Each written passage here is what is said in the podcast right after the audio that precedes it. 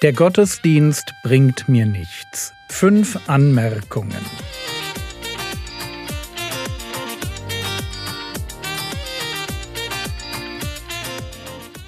Theologie, die dich im Glauben wachsen lässt, nachfolge praktisch dein geistlicher Impuls für den Tag. Mein Name ist Jürgen Fischer und heute geht es um vorbereitendes Gebet. In einem Artikel in Idea Spektrum habe ich gelesen, dass in vielen Gemeinden der Gottesdienstbesuch im Rahmen der Corona-Pandemie nachgelassen hat. Geschwister kommen seltener oder bleiben gleich ganz weg. Ich fand das interessant, weil diese Entwicklung einhergeht mit einer Formulierung, die mir gerade aus dem Mund von jungen Geschwistern immer mal wieder begegnet. Es geht um die Bemerkung, der Gottesdienst bringt mir nichts. Und als echter Boomer, der den Individualismus der jungen Generationen mit deutlicher Skepsis betrachtet, habe ich natürlich darüber nachgedacht, wie man darauf antworten könnte. Der Gottesdienst bringt mir nichts. Und klar, so eine Formulierung wird verwendet, um zu begründen, warum man nicht zum Gottesdienst kommt. Jetzt ist es so, dass ich von meiner Art her ein Typ bin, der sich eng an Gottes Wort hält. Ich lerne unglaublich gern Bibelverse auswendig, um mein Denken fortwährend mit geistlichen Gedanken zu beschäftigen. Ich habe irgendwann einmal verstanden, dass es für mich als Mensch in einer gefallenen Schöpfung nichts Besseres gibt, als mich so eng wie möglich an Gottes Wort auszurichten. Und meine bevorzugte Methode ist das Auswendiglernen von vielen Bibelversen, die sich dann im Prozess des Lernens, aber vor allem im Prozess der Wiederholung tiefer und tiefer in mein Denken, mein Reflektieren und mein Verhalten einprägen. Wenn man so will, betrachte ich die Welt, das, was mir passiert und auch mich selbst durch eine biblische Brille. Ich habe mich entschieden, Gott zu vertrauen und nicht meinen Gedanken oder meinen Gefühlen. Was vor Gottes Wort keinen Bestand hat, fliegt aus meinem Leben hinaus. Für mich ist also ein Thema wie Gottesdienstbesuch tatsächlich mit einer Bibelstelle geklärt. Hebräer 10, die Verse 24 und 25 und lasst uns aufeinander acht haben, um uns zur Liebe und zu guten Werken anzureizen, indem wir unser Zusammenkommen nicht versäumen. Hier steht, Gott möchte nicht, dass ich das Zusammenkommen der Geschwister versäume. Damit ist für mich das Thema Gottesdienstbesuch geklärt. Geklärt, weil ich so gestrickt bin, dass ich tun will, was ich verstanden habe. Die Frage, was bringt mir der Gottesdienst, ist für mich deshalb nicht relevant, weil ich Gott vertraue, dass seine Gebote für mich gut sind. Ich gehe sogar noch einen Schritt weiter. Wenn er will, dass ich mich regelmäßig mit Geschwistern treffe, dann werde ich das tun, weil Gott weiß, warum das für sein Reich gut ist. Mir muss der Gottesdienst nämlich erst einmal gar nichts bringen. Aber das ist ein anderes Thema. Ich wollte nur zeigen, wie ich ticke und warum ich die Formulierung der Gottesdienst bringt mir nichts ganz grundsätzlich schwierig finde.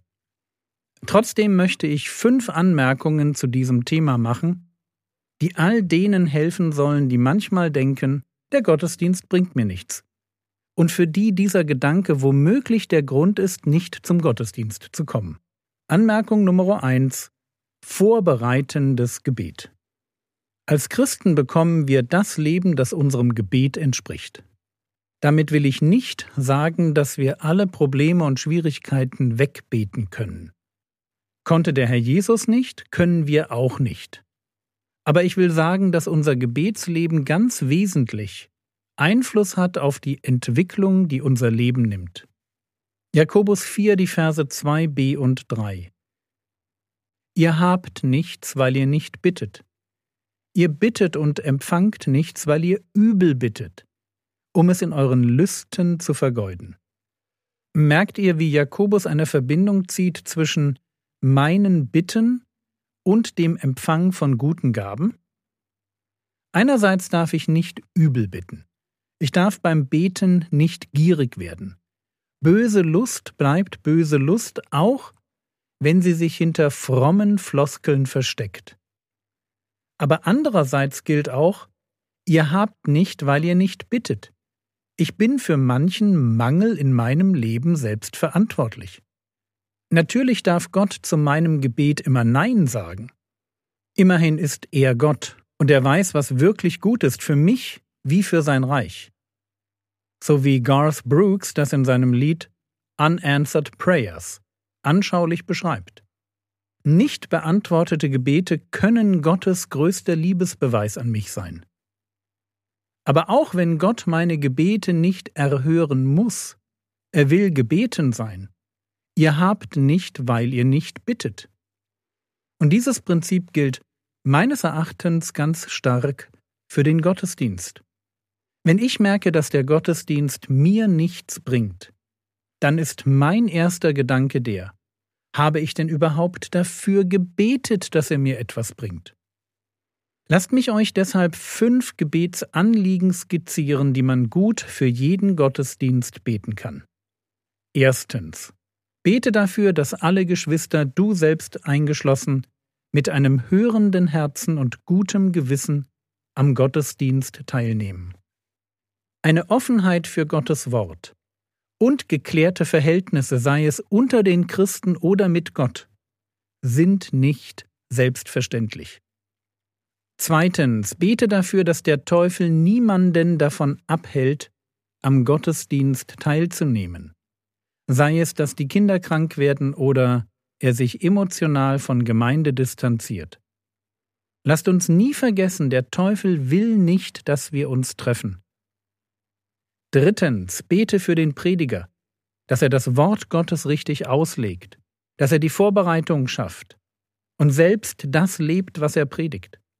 Und wenn du für den Prediger betest, vergiss auch die Techniker nicht und die Moderatoren, die Musiker, das Auf- und Abbauteam und wer sich sonst noch einbringt. Viertens, bete für das ganze Drumrum des Gottesdienstes, für ein gutes Miteinander der Geschwister, dass die Gespräche beim Kaffee nicht oberflächlich sind, dass ungläubigen Besuchern das Evangelium gepredigt wird, dass Gott uns vor Streit und Missverständnissen bewahrt. Fünftens, Danke viel dafür, dass du einen Gottesdienst besuchen darfst. Danke für Religionsfreiheit und für die Idee Gemeinde. Danke vor allem dann, wenn dir Gemeinde noch nicht so wichtig ist. Danke, weil das Danken deiner Seele gut tut und dein Denken prägen wird. Also, der Gottesdienst bringt mir nichts? Okay, Rückfrage. Betest du schon dafür? dass sich das ändert.